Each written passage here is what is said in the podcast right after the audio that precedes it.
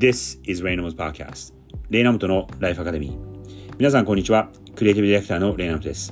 このポッドキャストではニューヨークに住む僕が毎日5分ほどライフ、キャリア、クリエイティビティの軸でこれからの世界の中での日本人の未来を考えていきます。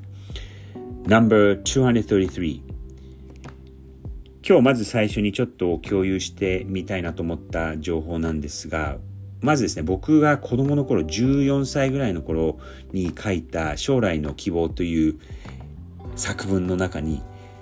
大人になったらシェフになりたいっていうふうに書いたことがあるんですね。母親がもともと料理が好きで、そして上手で、えー、また、あの、そのレストランのその、働いているシェフの姿がかっこいいなと思って、シェフに憧れた時期があったんですが、いやー、シェフになるの大変だわよっていうふうに母親に言われて、うん、どうしようかなっていうふうに考え直したのを覚えてます。そのシェフという職業がですね、今すごく、えー、結構困難な、困難なあの時代に突入していて、以前に比べてシェフを希望する、シェフになるという希望をする人がガクッと減っているそうです。アメリカの、えー、最も最高級と言われている、えー、The Culinary Institute of America という学校のデータによると、2001年、2002年、20年前ですね、の時は、約36%の死亡者を受け入れていた。3人に1人は受け入れていたということだったんですが、今となっては97%、まあ、応募すれば受かるっていう状態にまで来ていて、まあ、とにかくえー、生徒欲しいという状態になってるみたいです。シェフというキャリアを少し夢見ていた僕にとってはこれは結構ショックな、えー、情報だったんですがまあやっぱりそのパンデミックの間にレストランがこうバタバタと潰れてしまったりとかあとまあ有名なのはすごく長時間の労働でそして報酬も少ないそんな厳しい辛い職業にはつきたくないっていうふうに思われるのも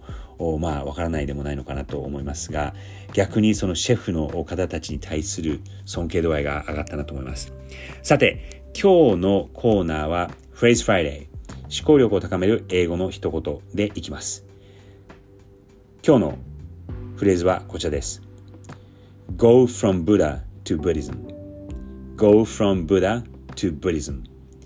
これはですね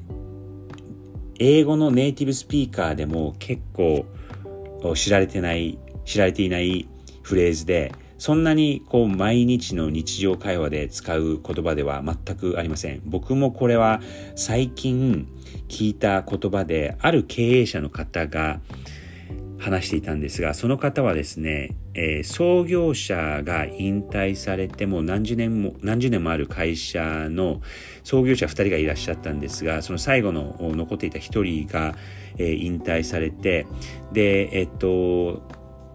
あ、3代目の経営者になるんですね。2代目の経営者の人は、え、別の人があ10年、20年やっていて、そしてそれを継い、その方を継いで新しくなった経営者の人が言っていた言葉なんですが、これどういうことかというと会社の経営の上でやっぱりその創業者の存在感っていうのは圧倒的にちょっと違う場所あのポジションではあるんですね。これ良くも悪くもなんですが僕も、えー、会社を経営している身そして創業をまあ2人いるんで僕ともう1人いるんですが、えー、僕のまあ自分で言うのもすごく手前味噌になってしまいますが僕の力で、え、引っ張っていかなきゃいけないっていうところもあるので、えー、僕にかかってくる責任っていうのがすごく重要になります。会社の特にその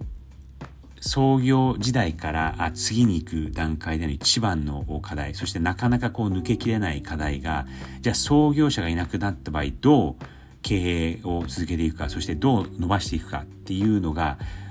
なかなか、えー、解決しない課題なのかなと思います。例えば日本で言うと、まあ身近なところで言うと、ユニクロの柳井正社長とその後継者っていう課題はもうここ10年20年とずっと経営界隈の中でひっそりと話題になっているのかなと思うんですが一旦柳井社長が経営から退いて社長の座を他の方に譲ったという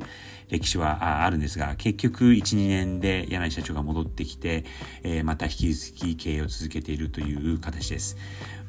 まあ、高齢ということも人間がこれ避けて通れない道で経営者創業経営者の方はどっかで退かなきゃいけないんですがこのブラ to Buddhism という言い回しはどういうことを指しているかというとその創業者の方がある意味その宗教のブッダであった場合その教えを仏教ブディズムとして教えて、えー、広めるべきだ。そのブッダという存在に頼りきらずその教えを広めるべきだっていうのがこのブッダ to Buddhism という言い回しまあ比喩ですね。例えなんですね。先ほどもお伝えしたようにこれは別にビジネス界隈でよく聞く言葉ではなくて僕もこれつい最近初めて聞いてあなるほどね。っていうふうに思って自分の課題でもあり今後じゃあ僕がこう考えていること頭で考えていることをどうこうメソッド化して、えー、会社の人たちに受け継いでもらってそして僕ではできないような広げ方をしてもらうそんなことが個人的な課題にもなっているのかなと強く思いました。Go from Buddha to Buddhism もしリスナーの方で会社を経営している方がいらっしゃいましたら、この言葉を気にしてみてください。それでは、もう